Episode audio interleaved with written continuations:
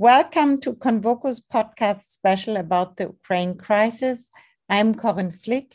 Today I talk to Albrecht Ritschl, professor of economic history at the London School of Economics. Good morning. I start with the first question. It is more and more becoming clear that Putin is attempting to alter the global balance of power. Is the international order we built after the Cold War at risk of falling apart? It has fallen apart already. If anything, we should change into damage control mode. The question is no longer whether we can restore the post 1989 order because it's gone. Question is uh, which new balance of power can be established without much further violence, without escalation of the conflict, without degradation into a big much bigger conflagration, 1914 style. The best outcome under the current conditions would perhaps be a return to the Cold War. That's the historical analogy that comes to mind. But I'm not sure if we can really go back to even the Cold War balance of power, the Cold War equilibrium. One of the reasons being that the response of the West both of governments and the public, of civil society, has been much more determined than most people expected, and than perhaps even the Russians expected. And it will be difficult to, so to speak, climb off this horse. It would take considerable negotiations, detente, to even reach a Cold War situation right now. I'm deeply worried. You compared it just with 1914. That's a big comparison, no? You really think that so much is at stake? Not necessarily, because there does not seem to be anybody in the West who is pushing for active military intervention in this war. So that's where the analogy ends. But what we have done on the economic front and also in terms of uh, delivering arms comes pretty close in the sense that yes there is no military conflict and hopefully there won't be any but the economic conflict is there. This is a situation which is akin to economic warfare. It is more than we did during the cold war. That's why i was saying it would actually take quite some negotiation and a big political thaw to even go go back to a Cold War equilibrium. We are further into the conflict than, than we think. Is the 24th of February 2022 a global turning point like 9 11 or the fall of the Berlin Wall on 9th November 1989? It is not another 9 11, at least not to me, because it doesn't have the same element of surprise. I hear of all the people and all the politicians, opinion leaders who confess having been very surprised. I don't know what they were, what world they had been living in. It was not surprising what was happening. So in that sense, it is not another 9/11, which probably really came out of the blue. 1989 uh, is not a good comparison, perhaps, because it was a change for something better. It was the end of a threat. Most importantly, the, the decision by East German and so on troops not to shoot. And a young Putin in the East German city of Dresden, as a Russian Secret Service agent, seems to have been shocked, taken aback, frustrated with such decisions. So the question is what kind of regime change or sea change we could compare it to. And again, the comparisons I come, come up with, the possible ones, are, are not very good because the immediate association I have is with a slight, uncontrolled, a slight into major international conflict. If you have to link it in history, what are the events which led to today's conflict? That goes back to at least the Crimean War. I'm not an expert on Russian history, but this much I can say Russia has always had this doctrine of needing an array of buffer states between itself and the West, the West being considered as a cultural threat, a military threat, and whatever. So this is something that, that goes far back. The West has responded to that after World War One, which basically pushed Russia very far back to the east. Ukraine was taken by the Germans, occupied by the Germans, something that is widely forgotten nowadays. The beginning of Ukrainian independence was uh, a short-lived independence from Russia in 1918 under German occupation. These things have caused certainly deep trauma. If anything, we can say that Russia's political thinking is history oriented and is path dependent, which means they think in, in long term historical categories, something that, especially in Germany, we, we, are, we are no longer doing for good reasons, but they do.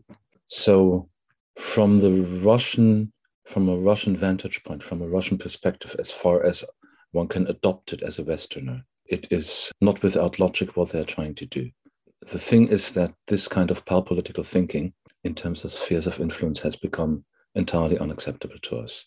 So that's like the ideological conflict. And that goes back a long time. It's deep. Just the other day, I was looking up documents from the failed negotiations between the Soviets and the Nazis in 1940, where they tried to cement and extend the Ribbentrop Molotov Pact to a general understanding and agreement about spheres of influence in Europe, and they couldn't agree. The two sticking points were Finland, and the other sticking point was the Bosporus, and it was Bulgaria, which uh, Russia claimed as necessary parts of its sphere of influence. Given that, Russia's self perceived position right now is not very good.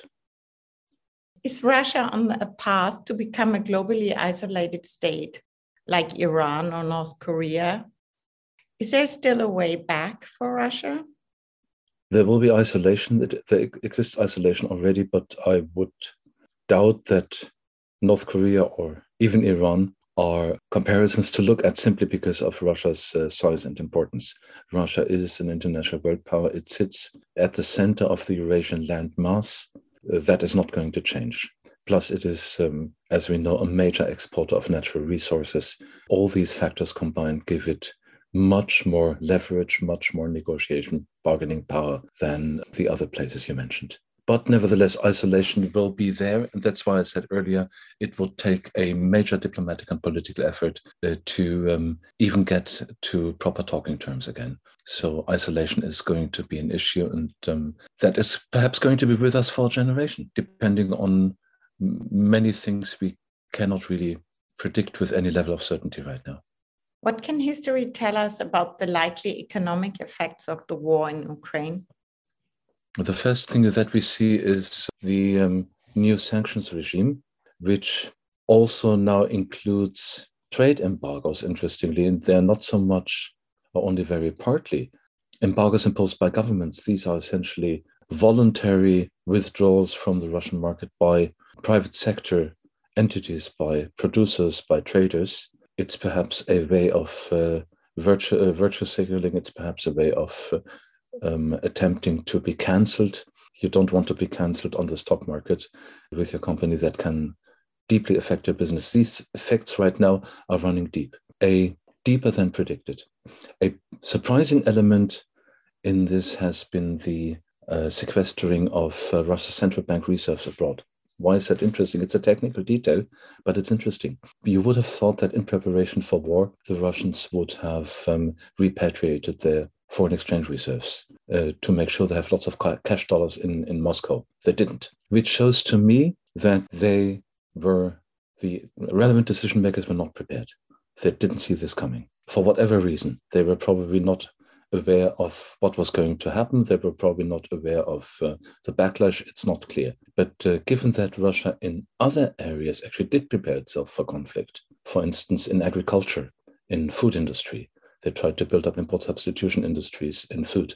They did not do that uh, in the monetary realm. And that's surprising. That's really surprising. And the only explanation for that is that the relevant decision makers themselves got surprised, which also means um, the effect of these sanctions right now is bigger than anticipated, which of course leads to the next question of um, the effects of these sanctions in the medium term, we know that sanctions usually don't bite very well. They now bite at the beginning, and they do seem to have strong effects, both in Russia and abroad. The question is uh, what happens in the medium term. That's a little bit open. But um, the prediction would be that the longer, the less effective they are, simply because it's always possible to evade them and divert trade and divert financial flows. In history, which was a time where also strong economic sanctions were imposed? We see quite a lot of that. The ones that people have been talking about were the sanctions against Iran, which did have effects. The most obvious ones are related to major international conflict. Think of uh, the Napoleonic Wars and the and, and Britain's uh, naval blockade of the continent. That is a big one. It's also a big one that we teach in economic history because of its long-term economic effects. One of the claims is that it was an event that actually fostered growth of um, uh, in so-called infant industries on the European continent, of industries that would never have been able to compete with Britain uh, under a regime of uh, open markets and free trade, but that could grow during this relatively long war because the British were absent from the market. It's controversial, it's being discussed.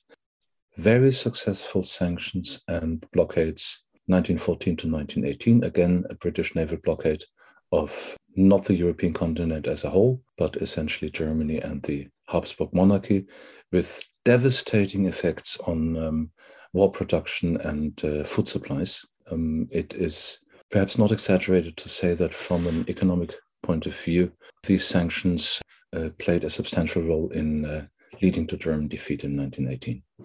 Sanctions were again imposed against Nazi Germany already six years before the war. Hmm? Basically, right in 1933, it started. The starting point of the sanctions is at the very latest are the pogroms against Jewish businesses in the spring of 1933. These um, sanctions had big effects on German trade.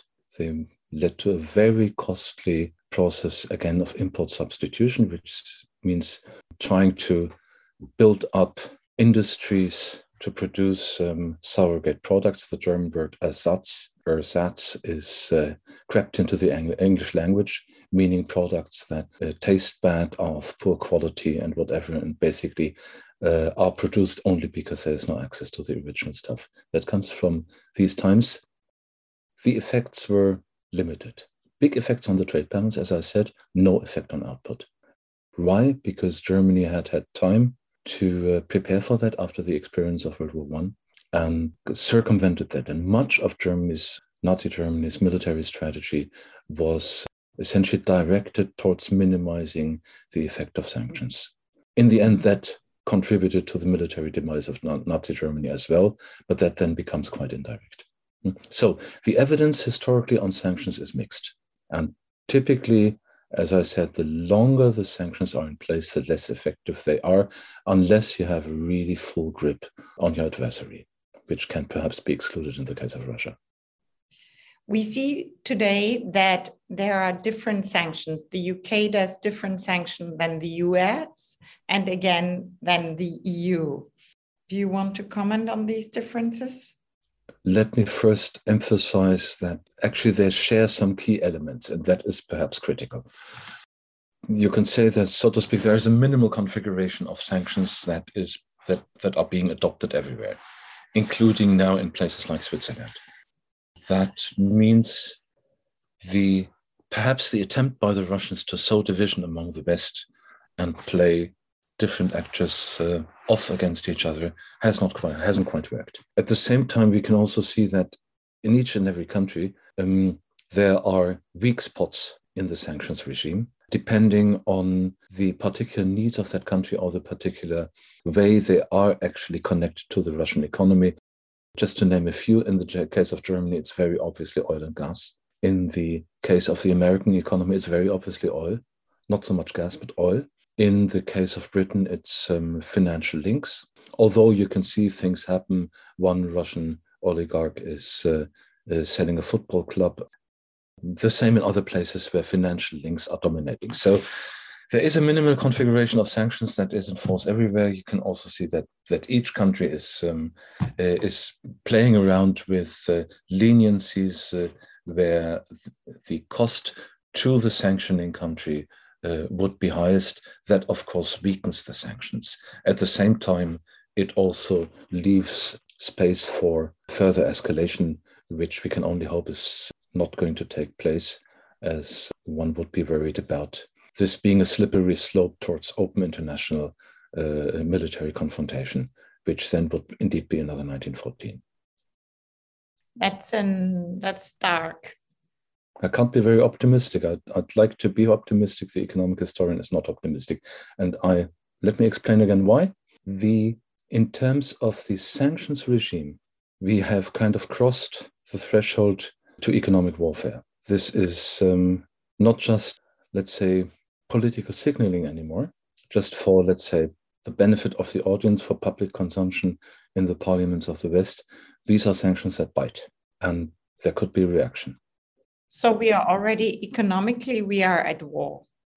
The world is at war. We are the thre- uh, at the threshold of economic war. Yes, hmm? the threshold would be crossed if we unilaterally uh, stopped importing um, uh, oil and gas. That is probably then crossing the threshold, but we are pretty close to it already. We have all, in a way, been uh, impressed with our own courage and our own enthusiasm. That worries me, although I fully understand the logic, but it worries me still because it again reminds me of the enthusiasm in 1914. Hmm? Of course, always the idea, oh yeah, it's going to, it's it's going to be over by Christmas. Who knows? who knows, we might be sliding into something that is much bigger than anybody wants to. Sleepwalking into a conflict, to uh, cite the title of Christopher Clark's book on World War One. I'm not quite sure that we really sleepwalk into 1914. I would uh, contest the main hypothesis of that book. Some people in Berlin were not sleepwalking, they were driving the action. We don't seem to have that. That's where the analogy with 1914 hopefully, hopefully doesn't hold. But um, the signs are ominous and I don't like them. Does an economic war automatically lead into a real war? No, it doesn't. There's no separate. Yeah, no, there is no automatic. There's no automatic transition. Of course not. Every every step on the ladder of escalation is being taken by somebody at some point. Again, trying to do the exercise of putting ourselves into the shoes of the wounded bear which uh, the wounded bear that feels is cornered and is under attack by everybody, by Nazis, by Jews, by everybody. This, this is an exercise that can, could only be resolved perhaps by a Freudian psychoanalyst to, to really understand what is going on in the minds of these people. But what this shows is essentially, if you if you listen to what they say, what this shows is they seem to believe it. They seem to believe it is an existential threat and it is us against them. And there is kind of no third way. And that is dangerous because if somebody is cornered, they might uh, resort to measures that um, otherwise they would shun. That's the danger, right? Human rights play no role anymore. The um, threshold to nuclear uh, or any weapons of mass destruction might become much lower the threshold to an international expansion of conflict might be lower. There might be skirmishes along the Polish borders, skirmishes along the Baltic borders, provocations, something like that. Who knows? Were the West naive? Were we naive? You know, are we, because we are democracies, we have rule of law, and we look to the world out of our perspectives. But what becomes clear now is that all humanitarian rights or, or rule of law is much less important to the rest of the world than we thought. This is perhaps something we woke up to in recent years. Perhaps at different stages, I would think that perhaps the um, election and then de-election of a populist candidate um, on the western side of the Atlantic Ocean contributed to that a little bit because there was then a discourse of how the rule of law and uh, of how uh, democracy is actually under threat. That discourse has been led already over the past uh, four or five years. Perhaps we are at the point where we are at right now because Madame Merkel has uh, stepped down, uh, and she had the, the, amazing character trait of uh, being the scourge and the nightmare of two populists, one in the west and one in the east.